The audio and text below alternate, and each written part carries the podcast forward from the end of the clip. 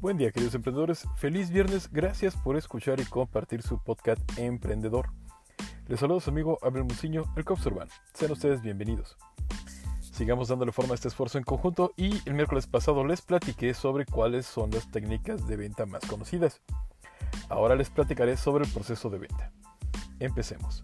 Todas las técnicas de venta desarrolladas presentan una serie de pasos comunes lo que vertebra un proceso común para definir el proceso de ventas habitual. El proceso se vertebra en las siguientes fases. Preparación y presentación. Antes de visitar al cliente deberá realizar una serie de etapas que son las que proponemos que se realicen. Estudio de la ficha del cliente. Siempre, antes de visitar a un cliente es imprescindible recordar determinada información sobre él.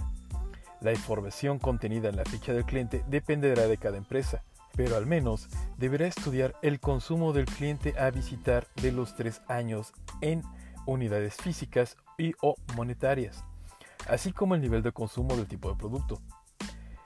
No hay que olvidar quiénes son las figuras que afectan al cliente, el grado de influencia que ejercen sobre él. Planeación de objetivo de venta con el cliente.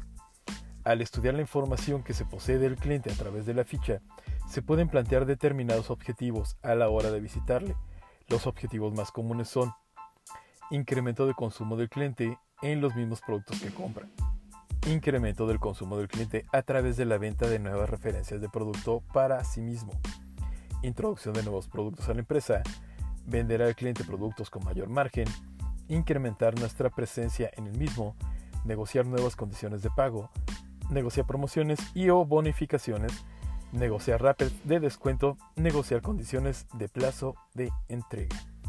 No olvidemos que disponemos de información sobre el cliente y la información siempre da poder de negociación. El cliente sabe que lo hacemos, pero nosotros también sabemos lo que nuestros clientes son. Preparación de la entrevista. Las siguientes etapas es prepararse para ir a visitar al cliente y para ello debemos encontrar respuesta en los siguientes criterios definir la persona a contactar, definir el producto o a vender en función a la información de la ficha del cliente y de la política de la empresa. Elaborar un tema de conversación inicial, el tema en el que el cliente se siente a gusto, por ejemplo, aficiones, deportes, etc. Preparar el argumento de ventas. Preparar la presentación a realizar el cliente o preparar la respuesta de posibles objeciones. Presentación del cliente. Esta fase es la vital y más importante. Es la fase en la que el cliente posiciona nuestra imagen en su mente. Es la partida para que el resto del proceso comercial sea un éxito o un fracaso. Recordemos el refranero español. Una imagen vale más que mil palabras.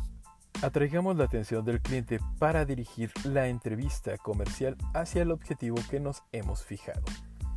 Determinación de sus habilidades. Esta fase de la entrevista consiste en despertar la interés del cliente por los productos que comercializamos. Argumentación. En esta etapa, el objetivo es presentar una oferta concreta al cliente en función de sus hábitos y motivaciones de compra, despertando el deseo de los beneficios que le aporta nuestro producto. Prospección. La pregunta es la principal herramienta que disponemos para obtener información sobre el cliente y sus necesidades. La sabia utilización de una pregunta hará que podamos conocer a nuestro cliente tanto en el aspecto emocional como racional, así como conocer sus motivaciones y hábitos de compra.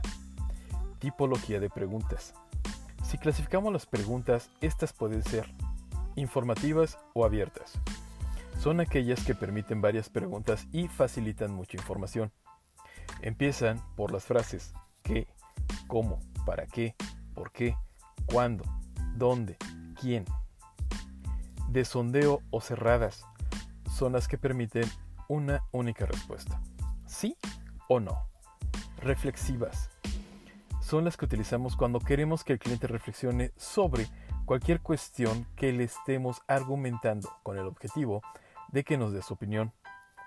Condicionales son las que condicionan la respuesta del cliente y la orientan para obtener la respuesta que nos interesa. Es el cierre de la venta. Alternativas. Pueden ser abiertas o cerradas.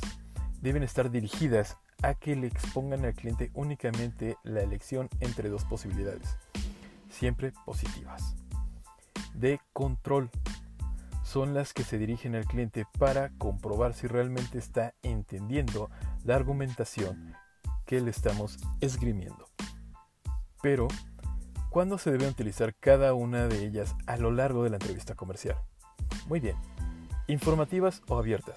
Se utilizan al comienzo de la entrevista comercial con el objetivo de conocer al cliente, obtener información del mismo, descubrir sus necesidades, obtener información sobre sus motivaciones y hábitos de compra, conocer los productos de la competencia. De sondeo o cerradas.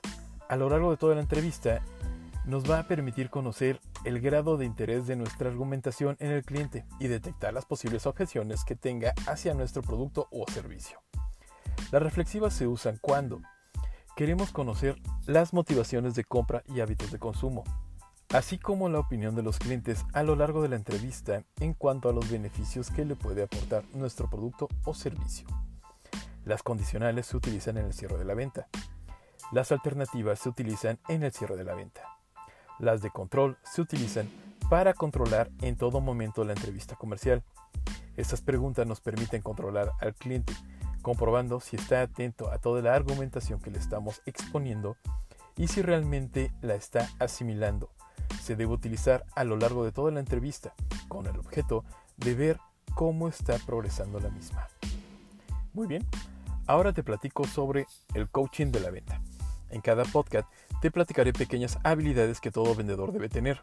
Quien toma la decisión de comercializar productos y servicios necesita estar atento a una serie de detalles para tener una buena facturación al final del mes.